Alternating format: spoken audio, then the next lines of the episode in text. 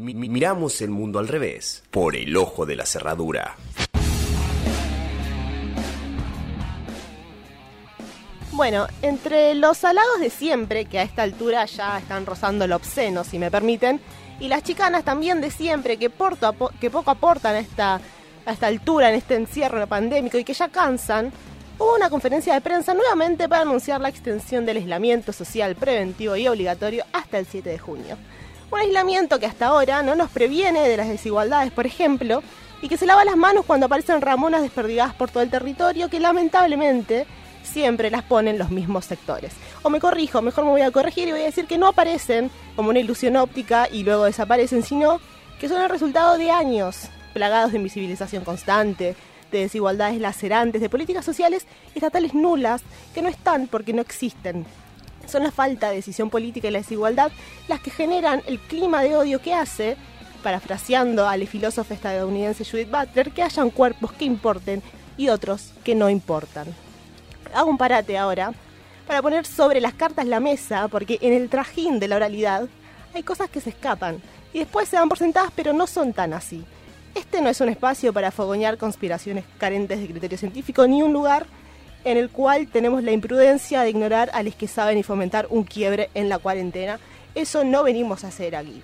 Menos aún, y acá quiero ser específica y no quiero dar lugar a dudas, menos que menos, estos micrófonos van a omitir irresponsabilidades sistémicas con respecto a la extensión de este aislamiento. Porque no nos interesa, no nos interesa formar una opinión basada en la malicia que responde a intereses que nunca se fijan en un nosotros en conjunto, y por sobre todas las cosas, porque no somos una empresa de comunicación que tergiversa y miente. No somos el antónimo del periodismo. Vamos a escuchar a Alberto Fernández. Angustiante es que el Estado te abandone y te diga relátela como puedas. No que el Estado te diga quédate en tu casa y cuídate, yo mientras tanto voy a buscar dónde está el virus. Eso es angustiante. Que el Estado no esté presente ahí. Esto decía el presidente en un momento ayer en la conferencia, cuando le preguntaban sobre la angustia que, genera el encierro, porque genera angustias, ¿verdad? Pero bueno, habría que preguntarse antes que nada qué es esa angustia. Si angustia es no poder salir a hacer deportes o no poder higienizarse por falta de acceso al recurso natural básico que es el agua. ¿No? Si nos angustia no tener buena velocidad de internet o no tener dónde vivir en un contexto pandémico. Porque, a ver, yo no quiero controlar el angustiómetro, ni mucho menos, pero contextualicemos. Hay una pandemia, coronavirus, no hay cura porque no la hay, y la única manera de estar a salvo es con higiene y permaneciendo en casa si es que la tenés. Entonces, ¿quién tiene más motivos para angustiarse realmente? ¿Alguien que puede cuidarse en su hogar con sus tres comidas diarias calentitas? ¿O quien está en situación de pobreza y debe acudir a un merendero como Mar de Fueguitos de la, Garganta Poderosa, ya en Lomas de Zamora, que aumentó su demanda un 345%, porque si no, no come, si no va al merendero, no come. ¿A vos qué te angustiaría más? si te pones en la situación, ¿qué te angustiaría más? ¿Tener que hacer ejercicio en tu casa y no poder salir? ¿O que te desalojen a vos, a tu familia y a otras 150 de madrugada a balazos de goma como ocurrió hace 10 días en Tartagal? ¿Qué te angustiaría mal?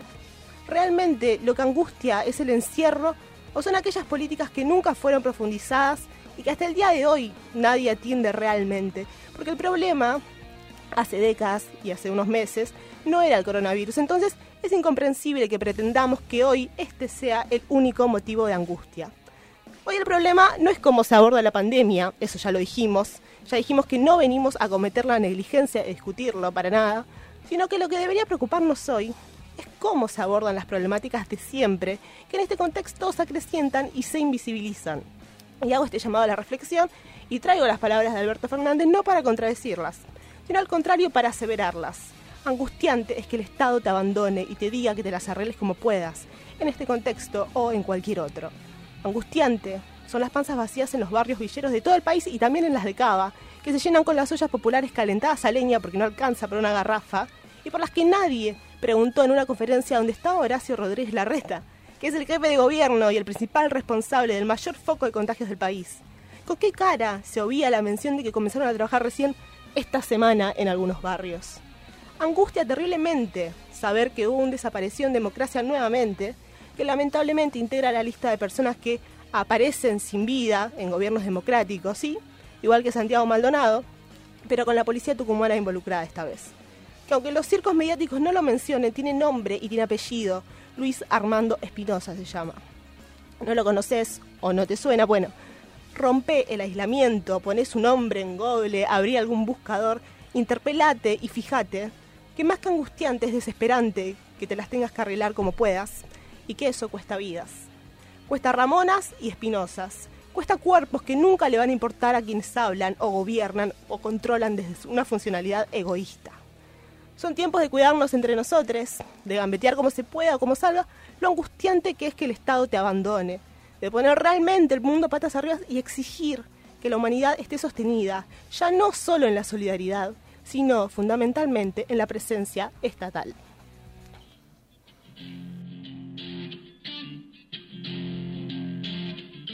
Con el sol a cuestas y un ojo en mi mano, del cielo cae incandescente piel que el viento escupe a mi alrededor.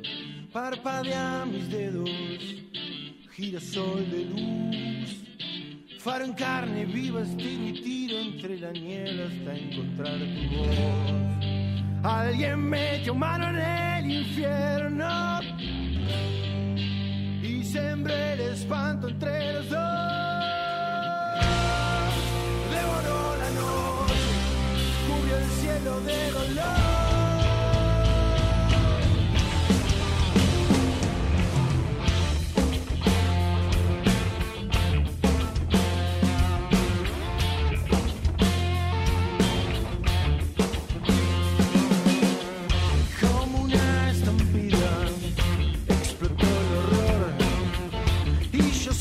quiero la misma mañana donde despertaba ayer, rodeado de excusas de contemplación y dos moléculas de oxígeno bastan para mi revolución. ¿Y quién diría oh, si hoy salgo a matar al tantas veces muerto sueño que hoy despierta en el